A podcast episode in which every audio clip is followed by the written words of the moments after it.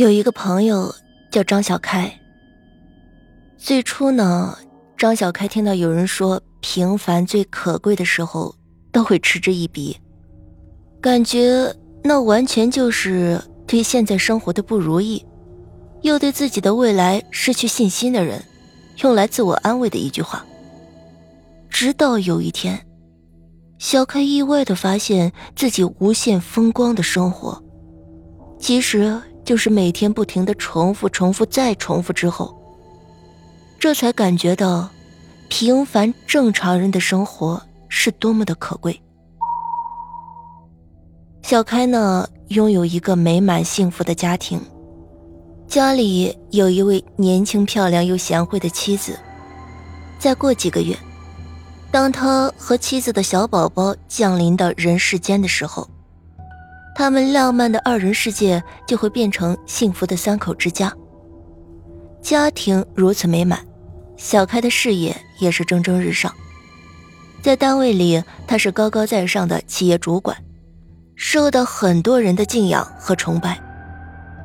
老天爷似乎对张小开照顾的有些无微不至了，所以啊，就和小开开了一个大大的玩笑。今天是周六，单位不上班，小开感觉最近身体也有些不舒服。妻子呢，也到了每周一次的产检，所以啊，这天一早，小开就开着车载着妻子来到了医院。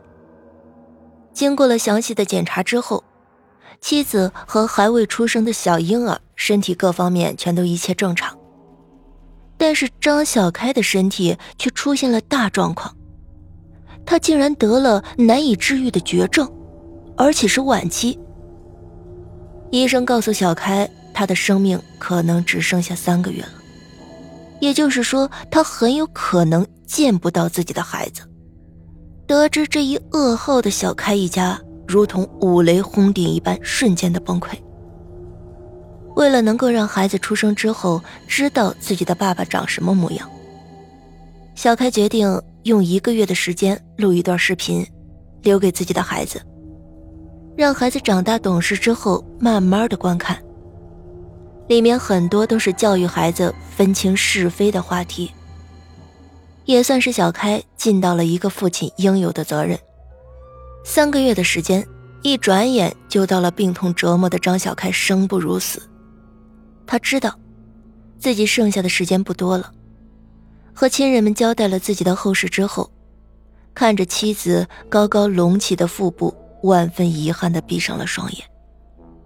小开以为自己的这一觉一定会一直睡下去的，没想到当阳光照进小开卧室的时候，小开竟然又一次的睁开了双眼。重生后的喜悦，让小开激动不已。正要和妻子分享这份快乐的时候，小开发现妻子的腹部好像小了很多。看到小开还躺在床上。有些责怪的说道：“你怎么还不起床呀？不是说好今天要去医院做检查的吗？”小开听得一阵眩晕和不可思议。此情此景让他想到了三个月前和妻子对话的场景，完全和当时一模一样的。小开拼命的安慰自己说：“这只是一个巧合，之前的经历都是自己在做梦。”可是接下来发生的事情，竟然完完全全是在重复三个月之前的事情，甚至接下来几天都是一样的事情在重复发生。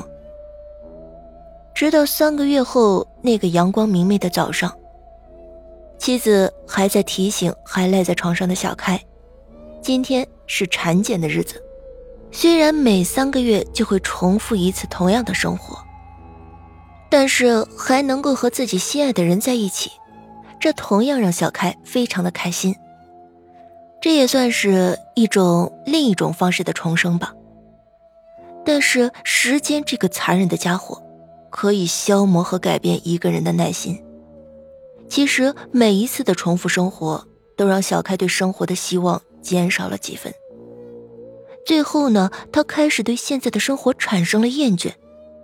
开始想尽一切办法来结束现在的生活。可是小开悲催的发现自己已经对死亡免疫力，不管他前一天死的有多么的彻底，第二天依旧会醒过来，依旧会重复三个月前的一切。同样的事情，同样的对白，同样日渐加重的病痛折磨。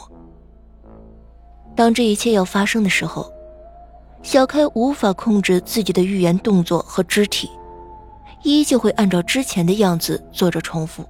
后来呢，小开就猜想，或许自己设计一点不是出于本能的意外，将原本应该发生的事情稍微做一些改变，可能自己重复的人生也会随之结束。于是呢，小开就自己动手设计了一个定时触动的机关。这个对于建筑学毕业的他来说，简直就是轻而易举。机关很快就做好了。这天呢，小开从睡梦中醒了过来，妻子依旧在房间里催促着他起床去做产检。就在这时，意外发生了，设计好的机关自动激发，一枚尖锐的响箭带着破空声刺进了小开的身体，瞬间，小开的身体血流如注。这种痛无法用语言来形容。感觉着自己的生命在逐渐的流失，小开的脸上却露出了久违的笑容，因为这一切终于可以结束了。播放器上的画面突然消失不见了。一个六七岁大小、正在认真观看录像的孩子，哭着叫来了自己的妈妈，说：“爸爸不见了。”这个孩子就是小开没有见过面的儿子。他很喜欢看自己爸爸生前留下来的录像，不知道重复观看了多少次，但是这一次都因为录像机发生了意外，所存储的内容永远的消失了。已经变成魂魄附着在录像带上的小开一定不会想到。自己的死亡给自己的孩子影响有多大？更不知道自己坚持要结束的自己重复人生，又给一个思念自己爸爸的小男孩带来了多么大的伤害。其实这就是我们生活的现状，每天都在无聊的重复着我们早就厌烦的事情。原因呢，只是因为我们身上。背负的那一份对家庭、对亲人们的责任。故事的结尾呢，再和大家说另外一个很有意思的故事。是一位天才的舞者，没有经过任何的培训，却能够跳出世界上最完美的舞蹈。但是他的舞蹈呢，只能够自己来欣赏，在公众面前。他只能一直保持着一个固定的姿势，站在那里一年又一年。有一天呢，他也厌倦了现在的生活。他下定决心，一定要向大家展示自己非同寻常的一面。他想让大家知道，自己是一个天才的舞者，不是那个只会保持着一个姿势立在那里的雕像。他精彩的舞蹈表演很快就引起了大家的关注，人们纷纷的为他驻足，观看他的精彩表演。然而没过多久，惨剧就接连发生了，人们倒在了血泊里，痛苦的呻吟着。他们的亲人也哭得声嘶力竭，大声的呼救着。而造成这些事情的罪魁祸首就是自己。因为一盏交通指示灯发生了故障，结果导致那个路段发生了多起交通事故。